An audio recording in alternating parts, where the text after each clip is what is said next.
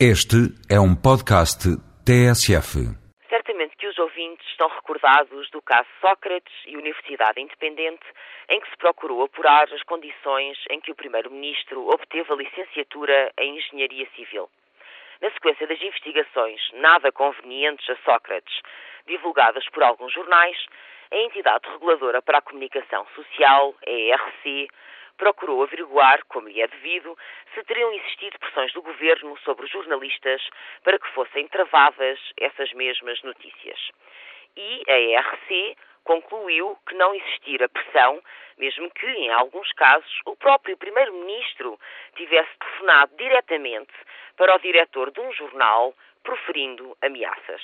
Aliás, essa complacente conclusão da IRC foi justificada por um dos seus membros com a seguinte frase: Com Tony Blair é pior.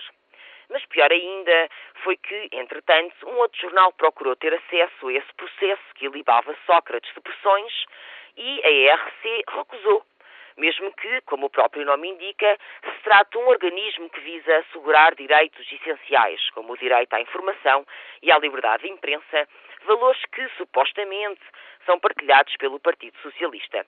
Mais do que qualquer outra instituição pública, a ERC deve colaborar com a comunicação social para que esta cumpra a sua função essencial de escrutínio. Como isso não se verificou, e para ter acesso ao processo, esse semanário teve que protestar junto da Comissão de Acesso aos Documentos Administrativos, comissão essa que, em janeiro deste ano, intimou a ERC a permitir a consulta.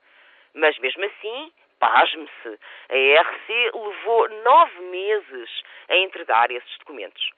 Há que perguntar se o comportamento do Primeiro-Ministro foi lícito, independentemente das infelizes comparações com o Sr. Blair. Já a atitude da ERC, escondendo informações durante meses, só pode ser classificada como prepotente e levanta suspeitas sobre o porquê da entrega do dossiê agora e não antes, a quando da sua solicitação.